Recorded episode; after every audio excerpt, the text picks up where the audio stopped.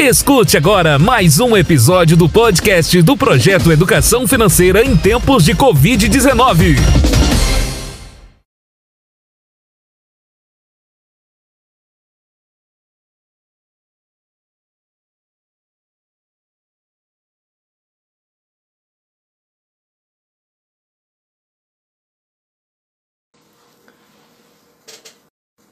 Lá.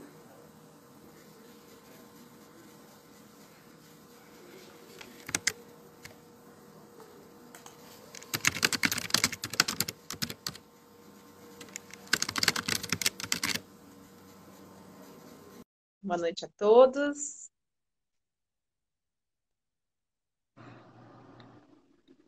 Oi, Oi, Érico, tudo bom? tudo bem? Como é que tá? Tudo bem? Boa noite.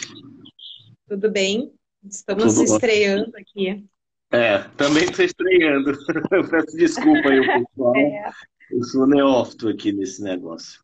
Não, mas esse, esse, essa, esse momento aqui a gente está despertando muitas coisas, né? Muitas, muitas habilidades, né? Nós, Sim, profs, sim, né? sim. A gente, a gente está sempre buscando, né, desenvolver competências, habilidades nos nossos alunos. Agora chegou a nossa vez, né? Então, Chegou a nossa esse, vez de essa, aprender, né? essa, Tá? exatamente, exatamente. Essas iniciativas aí da Faculdade de Ciências Econômicas são muito boas, né? Porque quando a, quando a Tati, né, comentou, ah, prof, tem que fazer umas lives, eu, não, live eu faço assim, tocando piano aqui, né, em casa, para família. Mas aí, mas aí surgiu a necessidade, a gente viu, né? Então, assim, vamos lá, né? Ahn, então, vamos lá começar então a nossa live aqui com o professor vamos Érico, começar. né? Com o Érico, eu vou chamar de Érico, assim, né? Porque Sim, a, a live, ela, a- a- Oi? À vontade, tranquilo. Então, então, assim, no Instagram é um pouco diferente, né, daquele, daquela parte mais formal, da sala de aula, da webconf, do, do YouTube, né, do YouTube, enfim, do Face, quando tem PowerPoint, né, a ideia é que a gente tenha, assim, o rostinho um do outro e a gente vai se conversando. Então, boa noite a todos. A gente agradece todos que estão aí nos acompanhando pela, pela, pelo perfil da Faculdade de Ciências Econômicas. Hoje é a nossa segunda ah, edição, né? A segunda edição da nossa série. Já estamos chamando assim, né? Não sabemos quantos episódios vão ter, né? Mas a ideia, então, é a gente estar fazendo semanalmente um encontro, uma conversa, um bate-papo sobre educação financeira em tempos de Covid, né? Então, essa iniciativa, ela surgiu do projeto de extensão que, é- que, eu, que eu coordeno, que é um projeto, o projeto de extensão Educação Financeira para Todos e para toda a Vida. E dentro desse programa, né, de extensão, existem uma série de ações. Entre elas, a gente faz. A minha imagem não está aparecendo, está congelada. Não sei o que está acontecendo. Alguém até É, falou aqui. alguém falou. Tati, tem alguma sugestão de como que a gente faz com a imagem? Eu Eu achei que era vendo. só no meu aqui. Tu tá te vendo.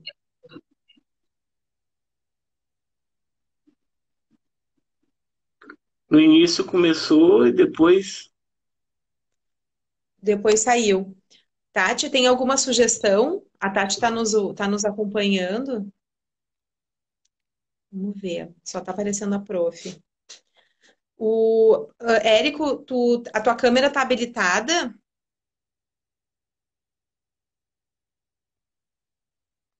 Vamos lá, vamos. Habilitação da câmera. Tem alguma algum lugar específico para. Ali.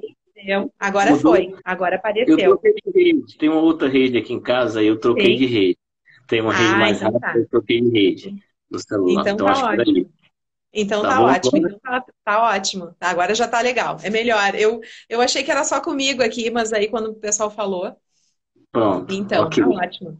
Então tá bom. Então, como eu estava falando para vocês, né, a ideia então é a gente fazer semanalmente um bate-papo, conversar, eu trazer algumas pessoas que, que, que são especialistas, né, nessa área de educação financeira, porque dentro, dentro desse programa de, de extensão, a gente faz uma série de atividades, atividades de capacitação, de apoio, de auxílio, a Olimpíada de Educação Financeira, que é onde nós nos encontramos, né, Érico? Sim, sim. O Érico, é. já, vou, já vou deixar ele se apresentar, mas o Érico, o professor Érico, ele é lá da Universidade do Ceará. E ele faz parte de um super grupo né, de professores atuantes na educação financeira e que estão envolvidos na Olimpíada Brasileira de Educação Financeira. Eu aqui no Rio Grande do Sul e o Érico lá no Ceará. Né? Então, a gente está mobilizado, tá, estamos nos mobilizando e fazendo ações de extensão nas nossas universidades. E uma delas é essa, então, a gente estar aqui conversando, batendo um papo sobre temáticas, e especialmente que, que envolvam né, o, o momento que a gente está vivendo. Né? Então, esse nosso projeto, né, uh, tem, tem todo esse, esse, sentido, né? Então, vamos lá. Eu queria agradecer ao Érico, né, por ter aceito esse desafio aqui, fazer um modo diferente, né? O, é, o Prof. Érico também já, já fez várias outras atividades aí, e aí eu disse, ah, vamos, vamos conversar aqui também, né? Então, eu vou deixar o Érico se apresentar, né? E agradecer, seja bem-vindo, né? Contar um pouco da tua experiência, formação nessa área. E aí depois a gente vai começar, então, a gente fazer um bate-papo, eu vou perguntando, ele vai falando, eu vou dando minhas sugestões, né? A gente tem uma hora aqui, 55 minutos, e o Érico fala que nem eu, então a gente vai poder falar bastante coisa. Uma hora. Tá bom, tá bom então. Tudo tá, contigo, primeiro... Érico. É, Wendy, primeiro foi, na realidade, né, a vida tem umas coisas engraçadas, a gente começou a trocar algumas ideias lá no grupo, né, da, da Olimpíada, e aí aparece essa oportunidade. Queria agradecer, tá? Eu tive aí, o ano passado eu tive aí em Porto Alegre, tá? Foi muito bom, fui para Porto Alegre, fui para a Serra Gaúcha depois com a família, e até hoje as ah. crianças, tá? as crianças, né, já são Ai, mais um mas foi legal. É, na realidade, a minha formação, eu sou economista, né, de base, também formado na área de TI, e acabei fazendo mestrado e doutorado em administração, mas eu sempre gostei da área de finanças pessoais. Né? E aí, quando foi mais ou menos lá em 2010, eu comecei a pesquisar isso, comecei a fazer diversas atividades dentro da universidade, tinha algumas demandas de amigos e colegas, e aí, quando foi em 2016, mais ou menos em 2016, a gente é, eu escrevi um livro, né? E de lá para cá a gente tem trabalhado em vários eventos, é, tanto da, parte acadêmica, e tem entrado também para a questão de finanças comportamentais, né? Que é uma área da, da economia que tem crescido muito. Então, é mais ou menos uma síntese da, da minha história e também a minha experiência também de investimento da minha vida pessoal, eu sempre gostei disso.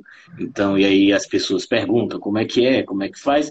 E última, dos, de uns 10 anos para cá, esse mercado tem, tem crescido em termos de tanto na área acadêmica quanto de pesquisa. Você tem lá, a, lá atrás a Estratégia Nacional de Educação Financeira. Educação financeira vai fazer parte, já está fazendo parte das escolas, da, uma disciplina transversal né, na, uhum. nas escolas, diferente da nossa época, né, que ninguém falava em educação financeira. Não, a gente não, não é? podia falar, né? Não podia nem perguntar, né? Quanto é que o pai ganhava, né? Quanto é que a mãe ganhava, né? Hoje, hoje é. a gente tem que compartilhar isso, né? Para os filhos saberem como gerenciar bem os recursos. Olha só, né? A gente não, não, a gente não combinou antes, né? Porque para quem não sabe, uma live a gente tem que combinar, a gente tem que ter um roteiro, tem que ensaiar, né? A gente não comentou, mas, ah, mas o, o Érico vai falar do livro dele, né? Mais pro final. A gente podia, hein, Érico, como professores que somos, assim, né? Eu adoro fazer um teste, né? A gente podia fazer um questionário online, a gente deixa assim para um minuto faltando do nosso Isso tempo. É. Aí no né? final a gente faz sortear, algumas perguntas. Sortear um livro, sortear Pode um livro. Não tem problema, a gente sorteia. Aí alguém tá tem que depois mandar o endereço pra gente mandar. tá, não, a gente, a gente a gente combina isso aí. O importante é ganhar. Depois a entrega a gente vê como é que faz. então tá. Então olha só, né? Hoje o, a ideia, a gente conversando, a gente pensou assim, pá, tanto se fala em investimento, investimentos, e agora a gente está com essa com esse momento, a gente vê assim a questão econômica, ah, como é que eu vou investir? E a gente escolheu justamente esse tema, né? Uh, para a gente falar sobre isso, né? Os melhores investimentos. Então, antes da gente sair dizer quais são os melhores investimentos para a gente fazer agora nesse momento de pandemia, né, Érico?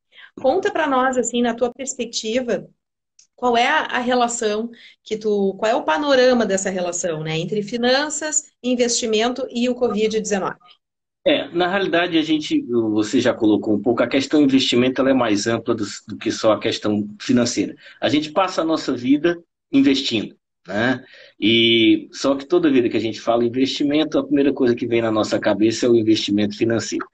Nesse momento, se você olhar, na realidade, o Covid é algo que ninguém esperava, né? É o que você chama, teoricamente, de um cisne negro, né? Ou seja, é aquilo que você, se a gente parasse na nossa vida lá em, em janeiro e perguntasse para você o que, que você estaria fazendo no início de maio, o que, que você estava. Todo mundo tinha planejado ir para a Semana Santa em algum lugar, visitar a família, fazer algum Não era uma live, né?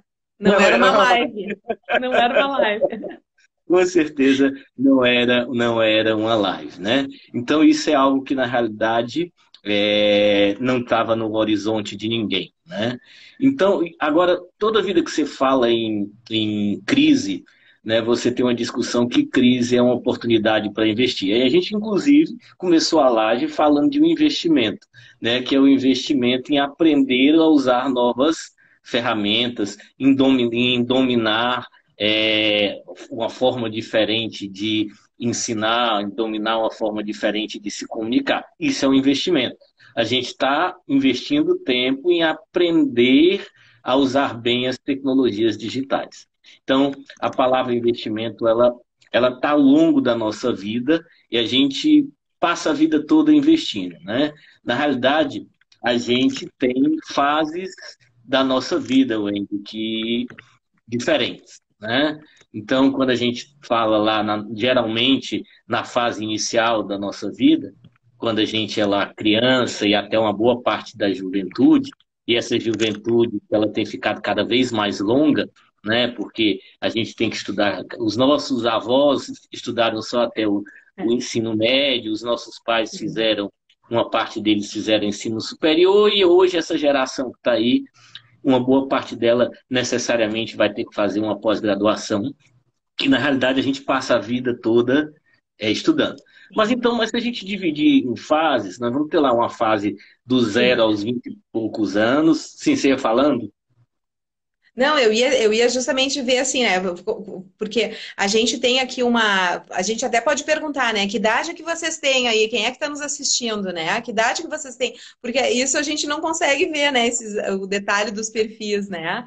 Então, assim, Sim. qual é a idade, né? Porque às vezes a pessoa pode pensar assim, ah, mas eu não tô nessa fase, a essa fase, e a gente costuma falar sobre fases da nossa vida. Agora eu tô na fase que eu tenho que trabalhar, agora eu tô na fase de gastar, agora eu tô na fase fase e tal. Ó, o pessoal já está dando as idades deles aí, mais ou menos, ó, para a gente ah. poder se, se ter uma ideia, assim, porque são fases e a gente tem que pensar assim: será que existe uma fase específica em que eu tenho que ser mais financeiramente educado, né? Então, Sim. a gente é, pode. Eu acho que... Na realidade, isso tem sofrido uma certa transformação, tá?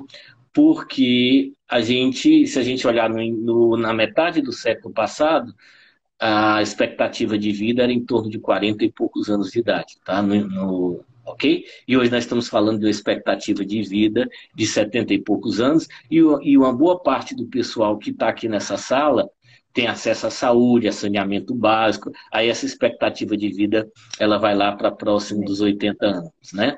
Mas se a gente dividir de uma forma clássica, a gente vai ter lá do zero aos 20 e poucos anos, naquela fase em que você tem está na, na tua formação educacional, em toda a tua formação, e quem te financia geralmente é a tua família. Né? Claro que vão ter, pode ter, vai ter em muitas situações em que você vai ter alguém lá com 18 anos tendo que começar a trabalhar, ou até mais cedo. Depois você entra Érico, fase... Érico, deixa eu, deixa eu fazer um comentário. Quem tiver aí filhos, né? Bota os hum. filhos a ficar escutando, porque ó, depois, ó, até os 23, olha lá, né? Vamos lá. Isso é importante, vamos educar. É, vamos educar. Depois você entra lá numa fase dos teus 23 até os 60, 60 e poucos anos, em que você vai, continua a tua formação, mas aí você constitui família, começa a formar um patrimônio e nessa fase a ideia é que você esteja vivendo com os teus recursos próprios. Esse é o momento em que a tua educação financeira vai ser fundamental para você construir o teu amanhã. A gente vai discutir um pouquinho sobre amanhã. E depois, né, depois você passa lá dos teus 65 anos, 60 anos, dependendo, e aí você vai ter que viver daquilo que você construiu. Né? E provavelmente, quando você já está nessa fase dos teus 60 e poucos anos de idade, é, isso é normal da natureza, você não tem mais uma família para que te sustente. Então você vai ter que ter recursos que você é, investiu naquela fase laboral para construir o teu amanhã. Tá? Então, a gente divide nessas três fases. E aí, quando você fala dessas três fases, você está falando de um ciclo financiado pela economia, de um ciclo economicamente ativo, que nesse momento é, a Covid está afetando esse nosso ciclo economicamente ativo, que a gente está tendo que ficar sem trabalho, sem poder. Algumas pessoas estão sem renda porque não podem estar trabalhando e outras coisas. E depois você vem lá para a questão da aposentadoria, uma discussão que nós tivemos o ano passado, né, quando veio reforma da Previdência, toda essa, toda essa discussão que nós passamos aí uns dois anos é, discutindo. Em termos de demandas, né, essas demandas também elas vão mudar né, dentro das famílias.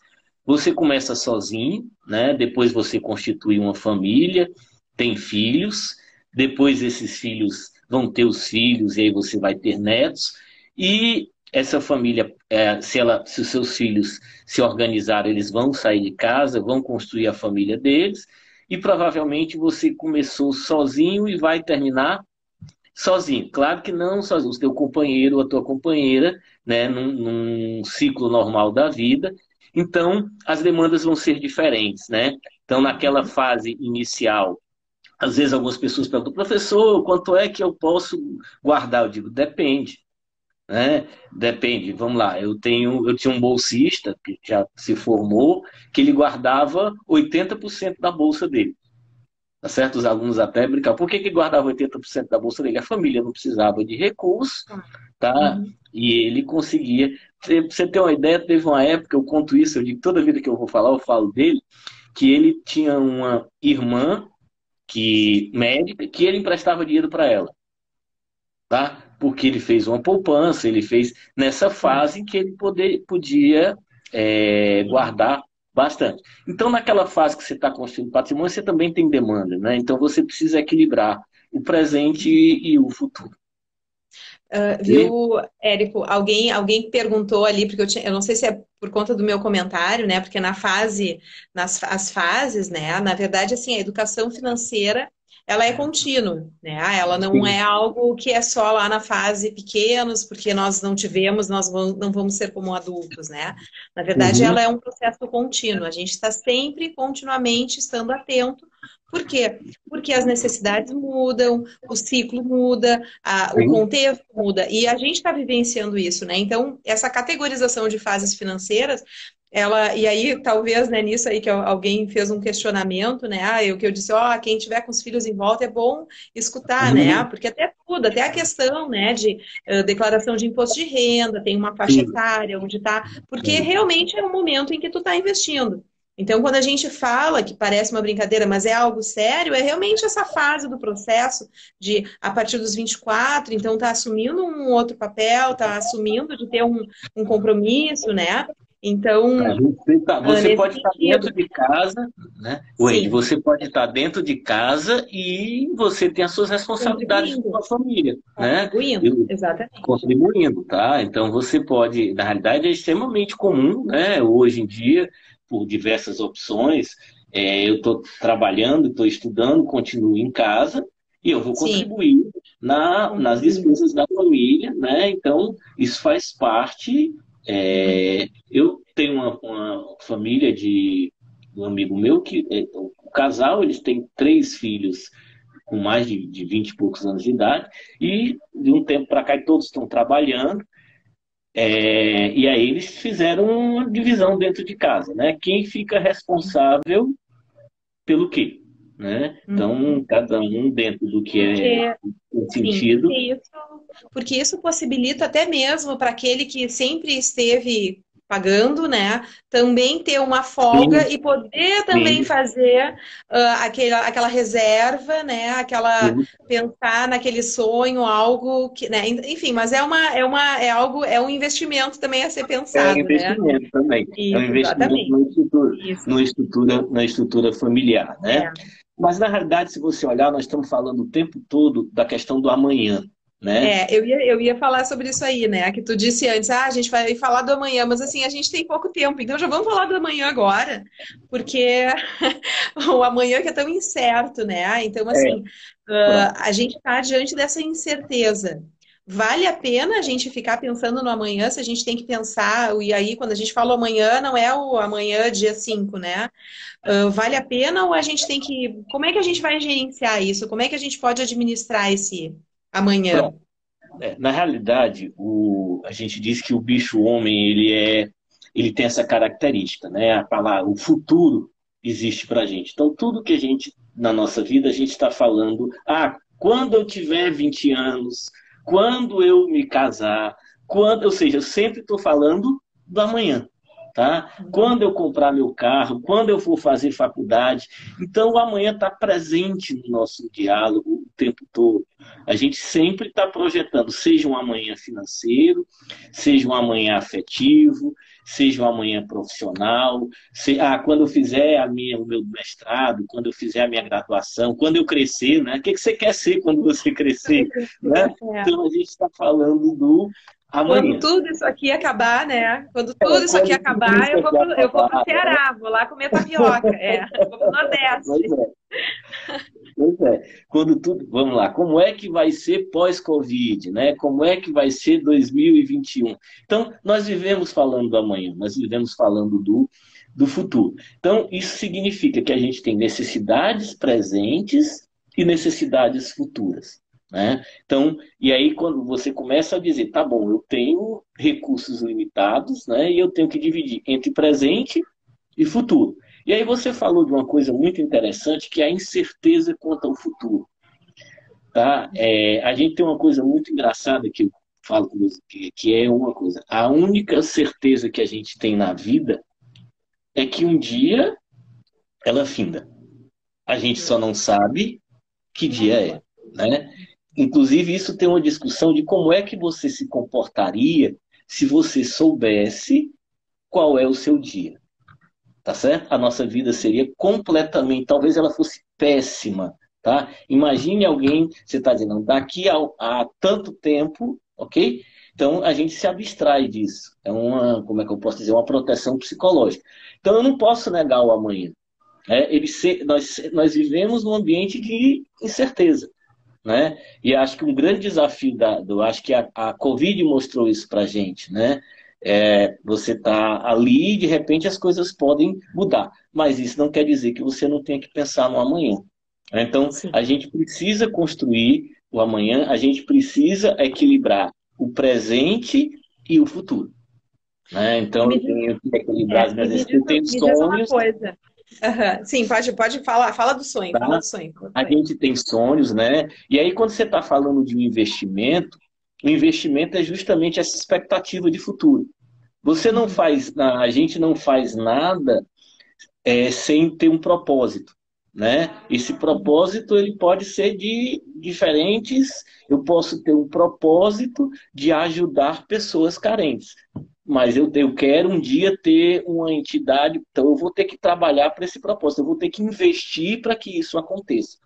Então a gente Sim. vive de sonhos dos mais diversos, desde sonhos é, materiais, né, até sonhos mais emocionais. E todos esses sonhos vão demandar algum investimento. E quando eu estou falando de investimento aqui, é no, no seu sentido mais amplo tá? No seu Sim. sentido de que eu vou ter que me dedicar, eu vou ter algum esforço tá? Sim. Até porque não é o momento, mas dinheiro nada mais é do que um meio. Ok? A gente não quer dinheiro, a gente quer o que o dinheiro nos proporciona. Pode ser uma viagem, pode ser roupa, pode ser uma moradia, pode ser diversas coisas, tá? Mas Sim. ele é um meio, ok? Então ele, ele enquanto só dinheiro não não não nos serve. Então, é, é muito importante, o investimento ele só tem um sentido, né, essa troca entre o hoje e o amanhã, você só consegue fazer se você entender o motivo. Né? É igual a, a seguinte coisa: eu vou deixar de comer o bolo, vou fazer uma dieta porque eu quero entrar na roupa para ir para a festa, ou porque eu quero emagrecer. Você não faz dieta por fazer dieta, você faz dieta por um objetivo. Ou você está com um problema de saúde e o teu Sim. médico disse que você tem que mudar o teu hábito alimentar. Né? Uhum. E aí a gente está falando, olha que coisa, não adianta eu fazer uma dieta, eu tenho que mudar a minha educação alimentar, né? Porque senão você tem um efeito sanfona. A mesma coisa acontece. Então, na realidade, a vida financeira ela é mais uma dimensão da tua vida. Sim. Ok? E que a gente precisa se preocupar com ela. E os sonhos estão aí. Né? Então, o que, que você deseja com o teu investimento? Ah, eu estou investindo para viajar, para pagar uma viagem para o meu filho, para tocar de moradia, para minha aposentadoria. Senão, se ele não tiver um sentido, não é o tio Patinhas, né? Não é o dinheiro pelo dinheiro. É o recurso com objetivo. Sim. E uma, uma síntese até para um exercício, né, para as pessoas fazerem é justamente assim, é entender mesmo que eu seja um que eu queira eh, investir para ter, é, o que que eu quero fazer com esse dinheiro, né? Qual, Qual? é o propósito dele? Para quem não tem Qual isso, maneira, né? Exatamente. Para quem não tem, né, que não pensou nessa, nesse, nessa perspectiva, né, do uso do dinheiro, fazer uma lista, né, de desejos, das necessidades efetivas, porque isso vai tornar as coisas mais o mais próximo de realizar também. E uma coisa que eu queria te perguntar, Érico, eu tenho percebido, embora eu não tenha contato com ninguém, mas percebido na, no modo virtual, né? Uh, as pessoas andam muito desanimadas para o amanhã né? E aí a gente quer pensar em coisas, o que, que eu posso fazer amanhã, né? Porque assim, uhum. ah, mas eu quero ganhar dinheiro. Vamos lá, a ideia que a gente está querendo colocar aqui para vocês não é que não é para pensar para ganhar dinheiro. É, sim, queremos ganhar o dinheiro, mas a gente tem que pensar é no que o uso desse dinheiro, porque o dinheiro ficar lá só por ficar não faz muito, né? Enfim. então, mas e vamos lá, né? Quem está animado, ok. E quem está desanimado, né? Para amanhã. Como que Na pode se motivar? Vamos lá. Essa, eu acho que a pergunta é a seguinte: o porquê que eu estou desanimado? Tá? Que foi, qual foi o amanhã que desapareceu? Tá certo? Ok? Então, até porque, ah, vamos lá, nós estamos vivendo uma situação delicada de diversos aspectos, mas é, isso é cíclico. É, não vou dizer cíclico, mas ele é um momento. Tá? Tanto que tem algumas frases que você de depois de um certo tempo você começa a entender, né? O tempo é um santo remédio, tá certo? Então, todo, tem coisas que se a gente olhar na nossa vida, é, em diversos momentos, você passou uma grande aflição, tá? E depois que ela passou, você chegou à conclusão que você poderia ter passado daquilo de uma forma diferente. Uhum. Tá? Então, o que está aí não é eterno. Acho que a grande pergunta que você tem que fazer, tá bom, o que, que eu vou fazer na minha vida, como é que eu vou fazer depois que isso aqui terminar, vai terminar em maio, vai terminar em junho, ok? Ah, vai terminar no final do ano. Sim, mas vai terminar. Uhum, ok? Vai. Então, tá. Então, eu acho que nesse momento, o que, que eu preciso? E eu estou no momento, isso vale para as empresas, vale para as pessoas, vale para as famílias, que é chegar do outro lado. Tá? Eu tenho que chegar no amanhã. Então, eu diria que o meu grande objetivo hoje é chegar no amanhã. Chegar em que amanhã? Olhando especificamente para a Covid, tá? Olhando o que a gente está vivendo. Chegar no final de tudo isso, com principalmente com uma saúde mental, tá? Que lhe permita dar continuidade à sua vida, tá? Eu, essa, é, vamos lá, é, o coração dói, dói, a gente sente uma angústia, sente. Chorar ajuda, Tá certo? Não tem problema. Alivia, okay? alivia, alivia o coração. coração. É, alivia o coração. Parou, já parou para chorar? Tu já parou para chorar? Já, você chora eu de também. diversas formas, tá? Eu também. Tá? Você eu chora também. de diversas é. formas, né? Então, então o que você precisa é olhar para você, olhar assim para sua vida e dizer, tá bom. E vamos olhar para o que a gente tem, ok? O simples fato da gente estar tá aqui, vamos lá, Quantas pessoas nesse momento, vamos olhar para a própria questão do Covid, não estão no hospital, tá? E você está em casa com saúde, ok? E aí a gente tem uma, uma discussão de alguns bens que a gente só identifica quando a gente deixa de ter.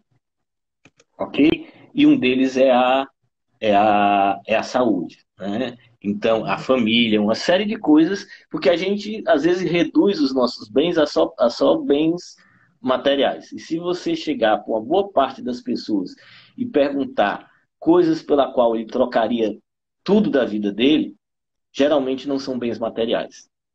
Tá certo? Então, é, essa é uma. Qual é o seu maior patrimônio? Não estou dizendo que você não tem que se preocupar com o teu patrimônio financeiro, mas geralmente você, o que que você, essa semana eu escutei uma live que disse, foi, acho que foi do Karnal, que ele disse a seguinte coisa: os deuses, quando querem punir a humanidade, ele dá à humanidade o que ela deseja. Então a humanidade vivia reclamando que não tinha tempo para ficar com a família, ok? Não tinha tempo para se reunir com os filhos. Daqui nós estamos obrigados a ter que ficar com a família, né? Então essa aproveitem. Verdade, aproveitem. Aproveitem. É. Vamos, vamos, vamos é. aproveitar. E, né? Em Érico, é, isso, isso daria uma outra live, e aí Dá no outro enfoque, a gente vai ter que chamar um psicólogo aqui para vir conversar com a gente, porque tem muitas famílias que estão se isolando dentro de casa. Tem. Ao invés de aproveitar essa oportunidade. Mas enfim, né? Olha só, eu queria, eu queria colocar assim para a gente ir direcionando, assim, porque já, o pessoal já está querendo saber onde investir. A gente já vai dar umas dicas de onde Sim, investir para quem tem onde investir. Mas eu queria falar uma coisinha antes, que é a questão da na semana passada, eu, eu troquei, conversei com a Marisa, aí que está nos acompanhando também, né? Um, conversei com ela sobre a questão do controle, né? Do controle financeiro. E, e, e, aí o controle com aquele aspecto mais negativo, então vamos chamar ele de acompanhamento financeiro, né? Porque quando a gente tem esse acompanhamento, quando a gente faz um diagnóstico financeiro, ou seja, eu sei onde eu estou gastando, eu sei o que está pesando mais. Agora, nesse momento, eu sei que, que esse gasto eu não estou tendo tanto, e eu sei quanto que ele representa em termos financeiros e quantitativos. Então, a partir disso, a gente consegue estabelecer melhor onde a gente vai alocar isso, como é que a gente vai construir essa reserva, onde é que a gente vai definir esses objetivos, essas metas, esses sonhos, né? Então, Uh, o, que a gente, o que eu gosto né, de reforçar é a gente evitar de fazer um acompanhamento, né, o controle, o acompanhamento financeiro mental por muito tempo, uhum. né? A não ser que tenha feito um diagnóstico antes. Esses tempos eu conversei com, com uma, um pessoal e aí o rapaz disse: Olha, eu fiz um diagnóstico, eu sei, e eu acompanho pelo saldo, mas eu sei que é isso que acontece. Ah, faz a cada três meses né? Dependendo do contexto. Agora, se nunca fez, é muito arriscado a gente ter aquela ideia de que é porque sobrou, mas eu tenho meu comprometimento, eu tenho pagamentos que eu parcelei, então é importante a gente ter isso, né? Então, fazer esse diagnóstico uh, nesses tempos de, de incerteza, ele é bastante importante, porque esse acompanhamento, ele vai acabar sendo o nosso, uh, o nosso aliado, né? Então, uh, Érico, né? Vamos lá, né? Eu se eu faço, se eu não faço. Comecei a fazer, porque é isso que a gente quer. A gente quer que as pessoas se organizem, né? E aí, como é que é essa questão de compra, de gastar, né? Eu tenho que ter o dinheiro antes para poder comprar, eu, eu posso comprar e depois acho o dinheiro, eu posso. Como é que é isso? Eu tenho dinheiro para investir, preciso ter antes, depois, o que que. É uma confusão, né? É. Uh, o que que tu recomenda? Como é que a gente pode buscar um equilíbrio, né? Para não ficar correndo atrás sempre esperando, né? Ou não se antecipar de, de, de, de uma maneira uh, indevida aí para não se comprometer. Como é que a gente pode buscar um equilíbrio entre o dinheiro e o momento de investir, o momento de comprar? Tá. Então, na realidade, a gente vive uma questão entre duas coisas. Uma, eu pago agora e vivo depois, ou eu vivo agora e pago depois. Né? Então, o crédito ele, ele nos permite dizer, ah, não, tá bom, é, eu quero fazer agora, então pronto, eu vou me endividar. Ok? Ou, não, eu vou fazer isso no momento em que eu é, terei, tiver condições, e aí falo, voltando lá para amanhã, eu estou guardando recurso para isso aqui. Tá? Então, a gente vive numa, num, num ambiente econômico que, se a gente não tomar cuidado, você tem diversos mecanismos que, que fazem com que a gente perca o controle né? É, o cartão de crédito, o cheque pré-datado, todas essas coisas que a gente vai, se a gente não tiver o mínimo de controle, a gente quando, se você conversar com as pessoas, ah, eu perdi o controle, né? Você perdi o controle. Então, deixei de acompanhar, tá? Tem um, um, um fato inédito que aconteceu, isso no, Brasil não acontece, mas lá fora, na crise de 2008, teve uma senhora, uma milionária, que foi presa por estelionato, ou seja, você deu um cheque sem fundo. O que, que aconteceu? Ela nunca tinha controlada, ela hum, tinha muito dinheiro, então ela nunca tinha controlado a conta dela. Ela nunca se preocupou, ela sempre gastava e achava que tinha dinheiro na conta. Com a crise, e aí você tinha investimentos, o dinheiro dela, ela na realidade ela perdeu o dinheiro, mas como ela não acompanhava, ela um dia deu um cheque sem fundo, não por alguma coisa, e foi presa, né? Porque é um estelionato diferente do que acontece com a gente aqui. Então, esse, esse acompanhamento ele é importante, inclusive, porque o sonho ele precisa de um esforço para. Vamos lá, você não sobe na balança? Ah, eu quero perder tantos quilos, então eu vou ter que subir na balança e saber, né? Eu quero entrar nessa roupa aqui, eu preciso estar pesando quanto? Se eu preciso perder 5 quilos, porque a festa é daqui a um mês e eu, e eu tenho que estar entrando nessa roupa, eu vou ter que perder 1,250 kg por semana. Tá? Então eu tenho que ter o, o, o acompanhamento. Então esse acompanhamento ele vale para um diagnóstico e esse acompanhamento também vale para saber se você está caminhando em direção ao seu sono. Então você fica sempre nessa discussão. Eu pago agora e vivo depois, ou eu vivo agora e pago depois. Né? E aí, o que, que acontece? o nosso consumo ele vai ser em função dos nossos valores, né? Se você chega para você e diz a seguinte coisa, ah, não sei se eu vou estar vivo amanhã, então qual é a ideia que tem atrás desse pensamento? Eu vou gastar? Gastar tudo agora.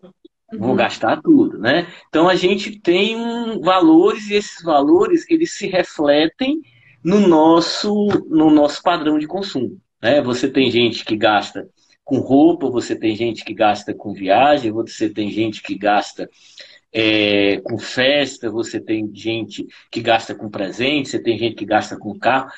Isso está dentro dos nossos, dentro dos o, o nosso consumo, ele é função daquilo que a gente dá valor, né? Em função dos nossos valores. E aí você tem que, de novo, né, equilibrar, como você colocou muito bem, é, essa questão do hoje e do amanhã para que você possa investir.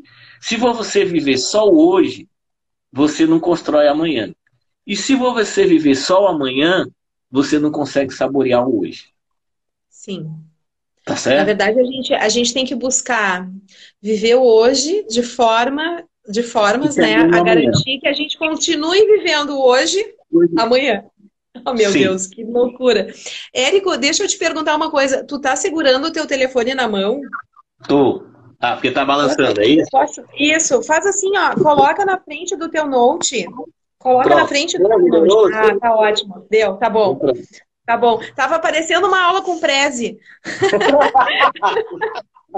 Os alunos adoram o Prezi. Isso é professora, viu? E vem assim, e vem assim. É, vai Agora volta. Tá, tá, tá bom. bom. Não, tranquilo.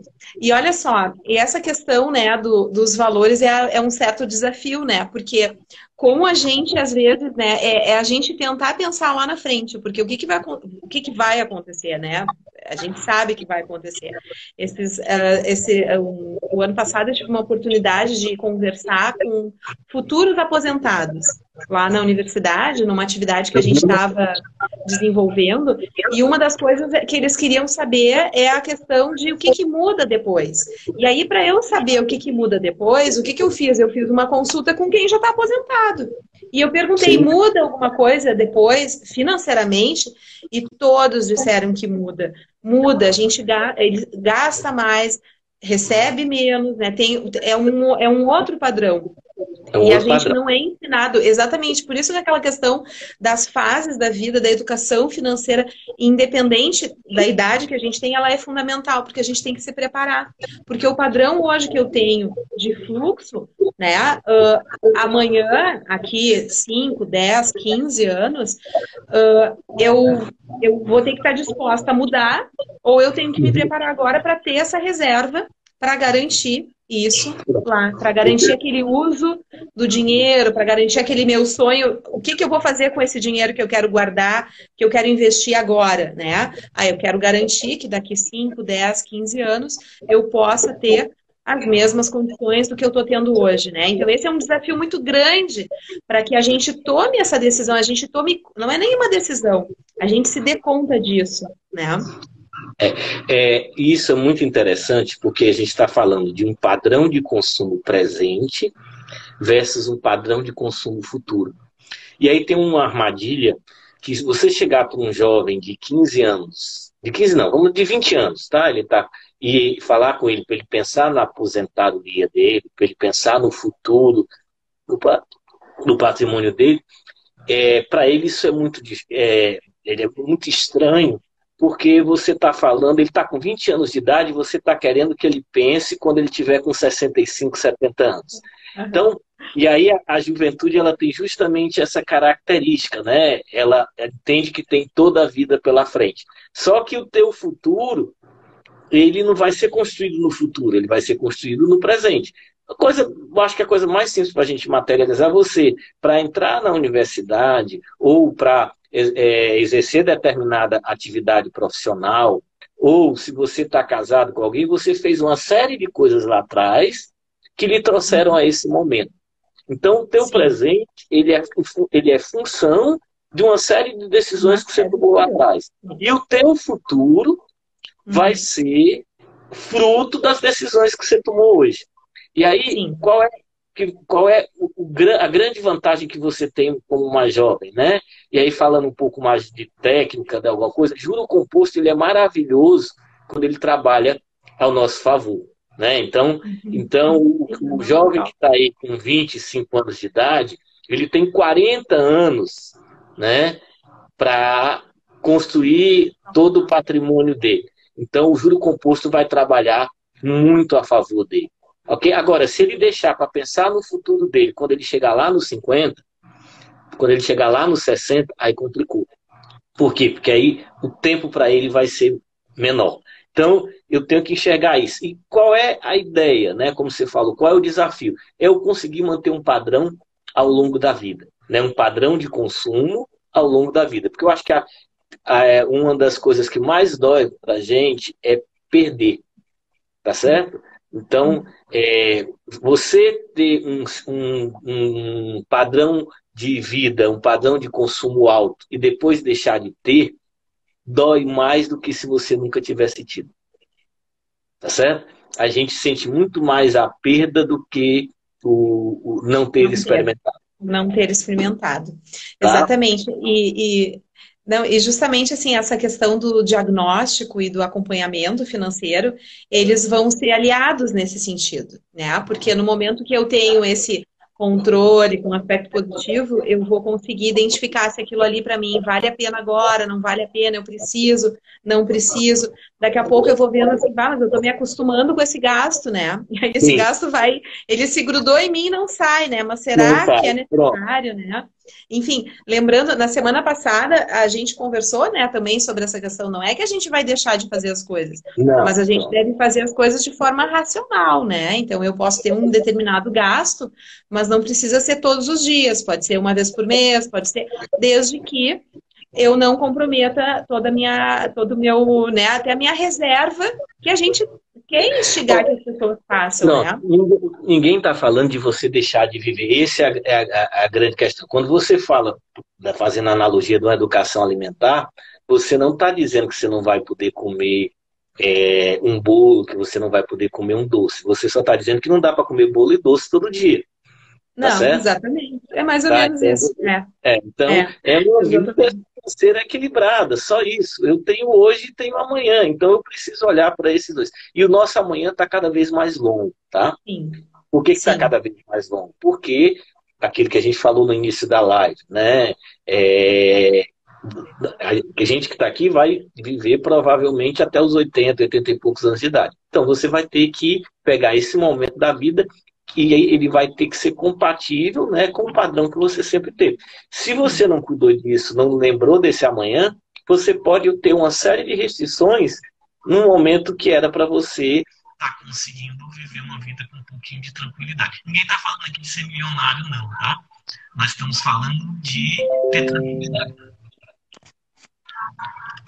Uh, Érico, Érico, olha só, dentro desse nosso projeto né, de extensão que a gente quer educar uh, educar financeiramente, né? E aí nós, como professor, o professor gosta sempre de dar conceito, dar aula, reforçar. Então, assim, queria que tu falasse um pouco de como é que a gente pode relacionar e compreender três, três palavrinhas, né? Que é a renda, o gasto e a reserva. Como é que a gente pode relacionar para que a gente tenha um bom resultado entre eles, né? E qual é a relação também? Já vou aproveitar porque a gente tem muita coisa ainda e a gente já tem 15 minutos para acabar é, tudo. Isso eu tô olhando Acaba também. aqui a gente vai lá. Então, qual é a relação que a gente tem que ter com o dinheiro? Para garantir, então, esse futuro melhor. Então, essa questão dos, desse, dessa relação entre eles e como que a gente tem que encarar para a gente poder pensar nele como um aliado para o nosso futuro. Bom, na realidade, quando a gente diz, ah, a minha renda, né, a, a coisa mais no senso comum se diz, ah, a minha renda ela vai com os gastos e com a reserva. Aí você diz, não, mas peraí, eu gasto tudo, então não sobra nada para reserva. Ok? Então você diz, a minha renda, então eu guardo se sobrar. Como não sobra, eu não guardo. Essa é a primeira grande armadilha. Então, existe uma pessoa que vai estar lá no futuro que você deve. Você deve a você no futuro. Quando você deve a você no futuro, você deve, dentro das suas contas, criar uma dívida. Essa dívida chama-se Wendy no futuro. Tá certo? Essa dívida Wendy no futuro, você mudou a equação. Os seus gastos vão ser a sua renda menos aquele, aquela reserva. Ok? Então vamos lá. Se eu ganho mil reais por mês e eu fiz lá, olhei para minhas contas, tá bom, eu vou guardar 20 reais é, por mês. Ok? Então, quanto é, quando, eu estou falando ganho mil reais, eu estou falando mil reais de renda líquida, tá? É, quando a gente vai fazer essa conta, tem que fazer de renda líquida, né? não é ganho mil reais, eu vou tirar o INSS, vou tirar o conta. Não. Quanto é que é depositado na minha conta corrente, ok? Então, quanto é que eu, como é que eu vou fazer? Tá bom, eu vou guardar 20 reais por mês. Então, quanto é a minha renda? Não é minha, é 980. Eu paguei, eu tenho uma dívida grande comigo mesmo. Tá certo? Então, se você fizer isso, aí nós vamos cair naquela frase clássica, né? Como é que eu não vou ter problema financeiro na minha vida? É se eu sempre gastar menos do que eu ganho. Ok? Então, nós estamos falando da seguinte coisa: se eu consigo fazer, é, é, trocar, né, botar como é, é, prioritário, né, pagar no meu futuro, eu mudei a minha perspectiva de gasto. Tá? E aí eu vou equilibrar o presente e começar uhum. a construir o futuro. Tá? Então, é essa a grande questão. Aí você vai dizer, não, mas agora isso que você está falando é uma viagem, porque nesse momento eu estou sem renda. Érico, vou só. Deu, deu alguma mudança no som aqui. Experimenta só ver se o celular tá agora. Isso. Agora tá melhor. Tá. Agora tá, tá melhor. Eu acho que ele ele estava um pouco longe. Pronto. É, essa tecnologia. Assim? Tá melhor. Tá melhor. Tá melhor. Tá. Então, aí você vai dizer, não, mas agora eu estou sem renda. Mas vamos olhar a nossa perspectiva. Se você tivesse cuidado do seu futuro no passado, você tinha uma reserva agora. Ok? Como lá atrás você não cuidou do seu futuro, tá certo? Ou seja, tudo que você ganhava, você gastava. E aí eu vou pegar a live anterior que vocês fizeram que eu assisti, que é a história da reserva de emergência. Tá certo? Tá? Então você não construiu a reserva de emergência. Como você não construiu a reserva de emergência, a emergência veio e lhe pegou. Ok? Então, e pegando lá o conceito, como é o nome dela, que, é, que, tá, que foi da live passada, que vocês apresentaram, hein, Wendy? Sim, sim. Como é o nome dela? A, a Mar Marisa, a Marisa. A Marisa, pronto, a Marisa, a Marisa falou lá. Pronto, ela falou lá na, na live passada de você ter uma reserva de emergência de, pelo, de três a seis meses. Então, se a gente Isso. olhar, nós estamos isolados há quanto tempo? Vamos falar em 60 dias, vamos chegar dependendo do lugar. Então, se você tinha uma reserva de emergência para três meses Afinal, ela vai ser mais do que três meses, porque você, na emergência, vai gastar menos, então ela vai ficar um pouco maior. Então você estaria saindo disso aqui, tá ferido, mas não com uma ferida mortal. Ok? Como lá atrás você não cuidou, então a gente está sofrendo um pouco disso, tá? Por, por não ter, não ter cuidado do, do futuro. Então, e aí a gente tem nisso a gente tem um risco muito grande. Ah, eu não tenho dívida. Então tá Sim. tudo bem. Cuidado. Então imagine a seguinte coisa: que você ganha, eu vou chutar, vamos lá, você ganha muito bem, você ganha 30 mil reais por mês. Ok? Tem uma renda familiar líquida de 30 mil reais por mês. E aí você gasta 30 mil reais todo tá. mês tá? Uhum. E você não deve nada a ninguém, não tem nenhum título, então todas as contas é, pagas em dia. E aí vem um momento desse e a tua renda caiu 20%. Ok? Uhum. Não vou dizer nem que a tua renda sumiu totalmente. Então você ganhava 30, perdeu 20%, ficou com 24 mil. Ok? Só que teus gastos são de 30. Sim. Tá certo? E aí, e você não tem nenhuma reserva para equacionar isso. Aí você vai entrar para o endividamento. Tá? Então, eu preciso é, entender que a gente tem certezas, e não é Covid. Vamos supor, você pode adoecer, tá certo? Sim. Um filho seu pode adoecer, o seu companheiro, a sua companheira. Então, a gente tem que estar tá nesse equilíbrio entre presente e, e futuro. É como, okay. em Érico, é como se a gente, tipo assim, eu vou no supermercado, né? Normalmente as pessoas vão no supermercado e levam uma lista. Aí o que, que, eu recomendo? Eu digo assim, ó, leva o quanto que você está disposto a pagar, entendeu? Porque daí Sim. você vai comprar o que der, não o que está na lista, né? Então Sim. a gente tem que começar a pensar assim. Olha só, a gente realmente, o, o relógio não está nos ajudando, né? Então eu vou dar um tá, bloco, aqui, porque agora vem o, o Huawei, né? Então eu queria que tu falasse assim, ó sobre renda e riqueza, como é que elas estão relacionadas, e que tu já nos explicasse, afinal de contas, por que, que a gente botou essa temática que os melhores investimentos existem investimentos que a gente pode fazer agora na pandemia e o que, que é, afinal de contas, investimento. E qual tá. é o potencial aí para gente, a gente passar. Tá, pois vamos lá, para a gente, o relógio. Tá. É, renda, ela é um rio, tá?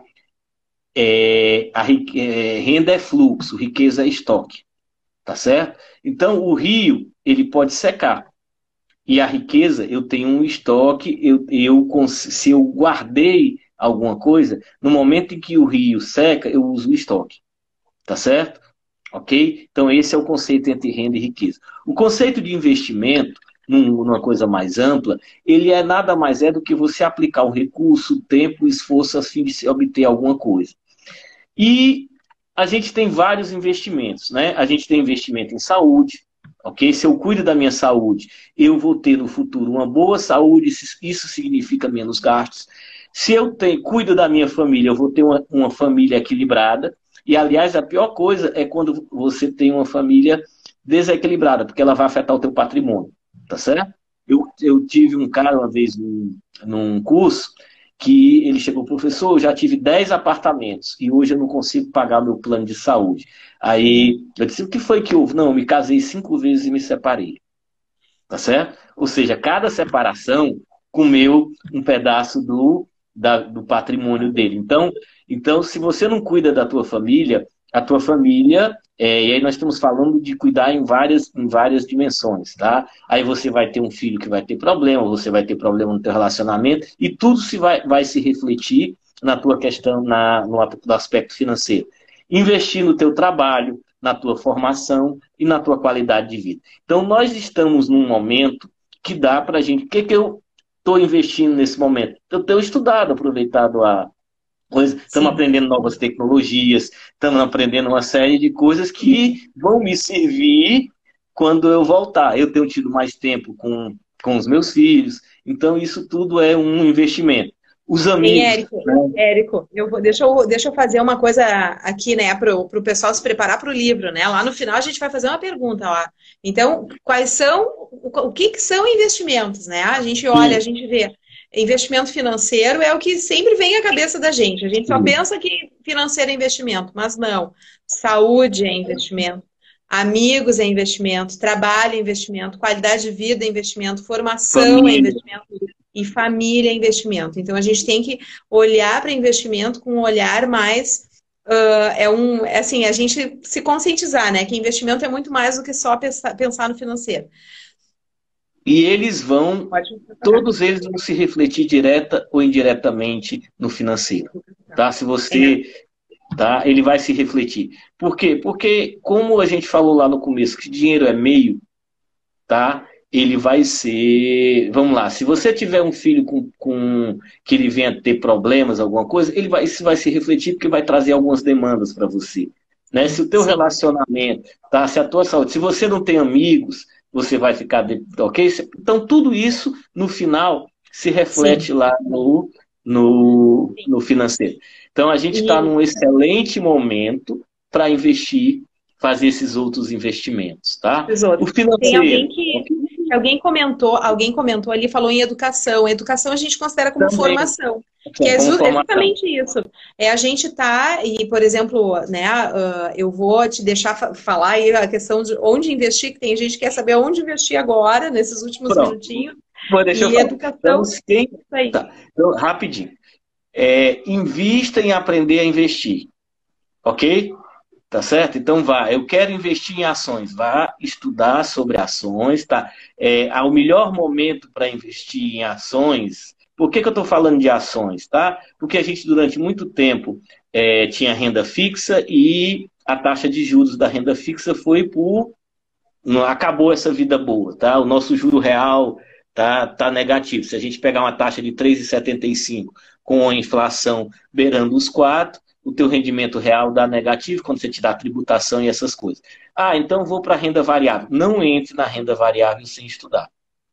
Ok? É um excelente negócio. É, primeiro, outra coisa, não coloque dinheiro lá que você precisa. Tá certo? Aí você também pode ter outros ativos. Eu posso dizer o mercado imobiliário, se tiver mais recursos, ele também está em baixa, então é um bom momento para você encontrar oportunidades. Mas, de novo, não o recurso que você precisa para o teu dia a dia. Tá certo? Então, invista em estudar aquilo sobre o qual você deseja colocar o seu dinheiro. Tá certo? Senão você vai ficar na mão dos outros e vai ficar é, atrás de dicas e não vai entender o que está acontecendo. Então imagine a seguinte coisa: você comprou Vamos pegar uma coisa bem simples, né? É, um dos maiores investidores do mundo chama-se Buffett. Ele perdeu esse ano 50 bilhões de dólares. Mas ele não perdeu, ele sabe o que está acontecendo. Ou seja, o investimento dele desvalorizou 50 bilhões de dólares. Ok? Uhum. Mas ele está, por outro lado, ele tá, ele pegou dinheiro para investir. Porque ele enxerga ele sabe o que está fazendo. Então, o primeiro passo para investir é saber sobre o que você está investindo. E aí, entra a história de, de é, conhecimento, de formação. Olha só, Érico, tá, o tempo aqui está correndo com a gente, mas enfim, a gente, a gente quis falar 150 slides, né? Pessoal, eu, eu pedi para a Marisa, né? Ela colocou um link aí do, do, do, nosso mural de dicas do nosso projeto. Nosso projeto, ele tem por objetivo dar um suporte, dar um apoio de várias formas. A gente está fazendo atendimento de pessoas que têm algum tipo de, que queiram ajuda, a gente está divulgando, a live é uma delas, a gente vai estar tá conversando. Eu queria, assim, agora, Érico, eu queria te agradecer, eu vou deixar tu fazer o fechamento, agradeço a todos que estão aí. Eu queria que tu falasse um pouco agora, Érico. Tem alguém aqui que fez uma pergunta, né, sobre uh, fundos conservadores, se é o melhor fazer agora. Mas eu queria também que tu fechasse esses três minutos que a gente tem falando sobre saúde financeira e liberdade financeira e também aproveitasse e falasse do teu livro e tu decide como é que tu quer escolher se tu vai fazer um sorteio. Tu decide. Não, vamos tá? fazer um negócio. Você, eu tenho, tenho um livro, você decide como é que você quer fazer o sorteio. Ah, tá Depois você tá. só me manda para onde é que eu tenho que mandar e para quem é. Tá certo? Tá, então eu vou fazer assim, ó. Teve uma pessoa que fez uma. Teve duas perguntas aí. Eu acho que tem, tem uma. Se a primeira tiver aí, me diz assim, fui eu que fiz aquela das fases de que a gente retomou aqui. E tem essa segunda pergunta que vem. Então, se não tiver a primeira, vai para a segunda. Se tiverem aí. Se não, a gente vê depois. Mas aproveita o tempo aí. Tu tem dois minutos para falar sobre a questão de tá. saúde financeira e liberdade financeira. Pronto. E então, o teu livro. Pronto, rapidinho. Na realidade, o que a gente sempre prega com a questão da educação financeira é que você tenha liberdade para tomar decisões, que você tenha, se você tem, não tem saúde financeira, isso vai se refletir na saúde da tua família, isso vai dar para. Então, ninguém está falando de ser rico, de ser milionário. Nós estamos falando de equilibrar as suas necessidades e, com isso, você ter saúde financeira e liberdade financeira. O livro, que sou eu e o professor Jocildo, é, o livro chama-se Gestão Financeira Familiar, como as empresas fazem. O que, que a gente fez nesse livro? A gente fala muito em gestão de empresa, então a gente pegou todas as ferramentas que existem de gestão de empresa e mostrou como elas podem ser aplicadas nas famílias. Só que a família ela tem uma variável, né? Entrou novamente? Oi, entrou. Tá entrando aqui o, a câmera não sei se. Pode tá me vendo. Tu tá te vendo também? O pessoal tá vendo ele também? Tá me escutando? Eu estou escutando. Pode terminar, pode ir falando, tá. pode ir falando para fazer o fechamento. Pronto. Então, na, na realidade, o que a gente estava falando é que a gente, é, a educação financeira, ela, e, e todo, só, desculpe, só a questão da gestão financeira familiar ela é importante, tá? Ela é muito importante porque a família ela tem um papel fundamental e ela tem um, um ativo que ela vai deixar para a sociedade, que é os indivíduos que ela construiu. Tá certo? Então, esse vai ser o principal ativo da família. Tá? Então, e se você deixar indivíduos educados financeiramente, você vai ter uma pessoa que vai conseguir lidar na vida com uma série de coisas, porque a nossa vida é de escolhas tá? E então ela é o tempo todo de escolhas, tá? Desde a hora que a gente acorda até o último dia, tá? A gente escolhe a roupa, a gente escolhe o que vai comer, a gente escolhe o que vai. E toda escolha significa fazer algo e deixar de fazer algo, né? E na realidade a, a questão financeira é só mais uma delas, tá? Então é, eu diria que aí essa questão do Covid e dos investimentos, tá? Tá no momento para investir em ações, não faça isso sem estudar. Ok? Sem estudar. Tem que ter tá? um Porque suporte, tem que ter, tem que ter um suporte, entender o que, que você está fazendo, tá certo? Seja qual for o investimento. Então, vou colocar lá, e não coloque um dinheiro que você não pode correr risco com ele, tá certo? Todo, se você Sim. vai colocar dinheiro em algum lugar que ele tem algum tipo de risco, não pode ser de jeito nenhum o dinheiro do seu dia a dia. Então, o dinheiro do seu dia a dia, coloque no fundo conservador. Não tem problema nenhum, tá certo? Para a gente uhum. tá. Aquele dinheiro que eu não vou precisar dele hoje, e que se por acaso eu tiver algum, o mercado tiver alguma é, oscilação, você pode colocar no investimento de risco. Tá? Agora, estude e entenda o que é que você está fazendo. Ok? Tu, a, a, tu falou do teu livro, Érico, tu falou rapidamente, quer falar mais um pouquinho é, sobre é, ele? É pronto, a gente discute.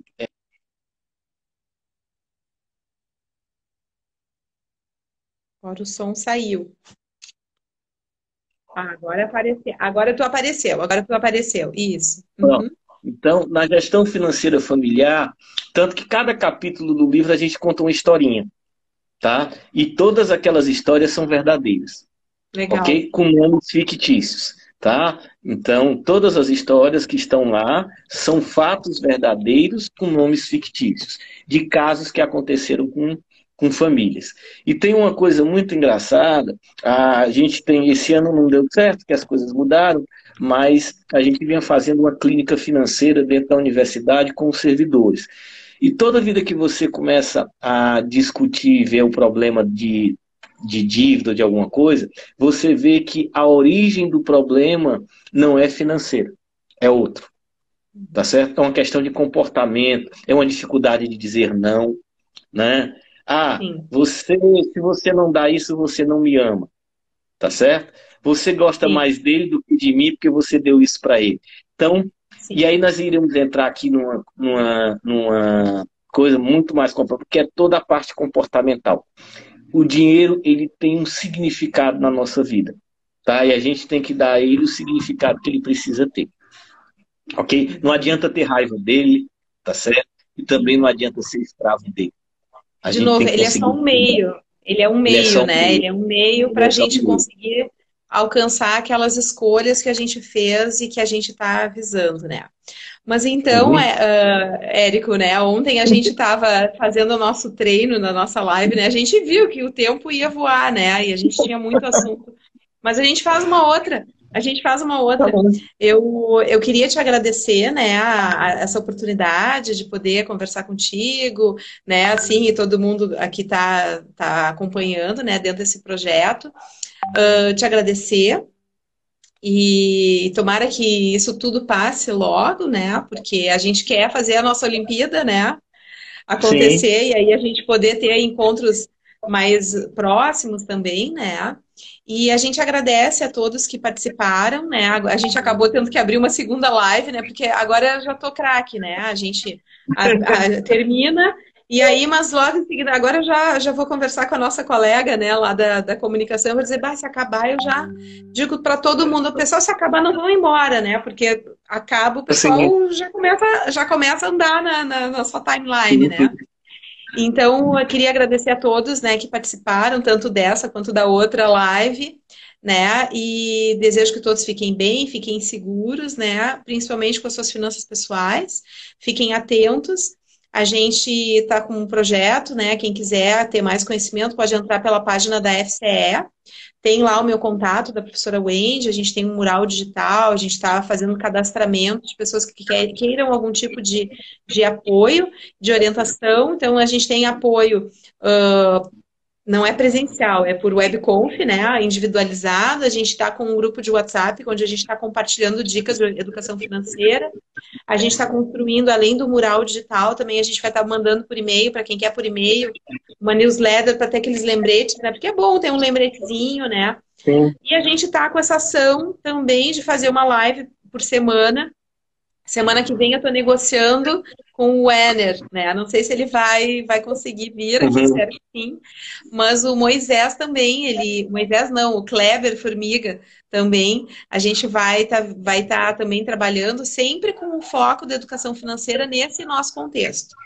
Porque agora sim. a gente está numa oportunidade para pensar melhor as nossas finanças, nos educarmos, nos regrarmos, né? Ter um controle melhor para a gente poder fazer um bom uso no futuro. Então, deixo contigo uma palavra final para fazer o fechamento da nossa live. Muito obrigada, Érico, e prazer né, em ter essa oportunidade aqui de conversar contigo. Eu queria agradecer também, foi ótimo. E dizer, pessoal, é, a gente só precisa ter calma, tá? Que vai, nós vamos chegar do outro lado, tá? Calma e não esquecer do amanhã, ok? E com isso a gente vai chegar lá. Tá bom. Tá bom? Um abraço para todo mundo. Tá tchau, bom, tchau. muito obrigada. muito bem. Palmas, a gente sente o barulho dos outros lá do outro lado, mas enfim, tem os emojis, tem os, os emojis. é. Então tá, tá bom. bom então. Vou encerrar aqui. E aí, depois tá, a gente tem a gravação, tá bom? Obrigada, Érica. Tá bom. Você, tá bom. você me manda o link depois, tá? Tá bom? Pode tchau, deixar. Pode deixar. Um abração. Tchau, tchau.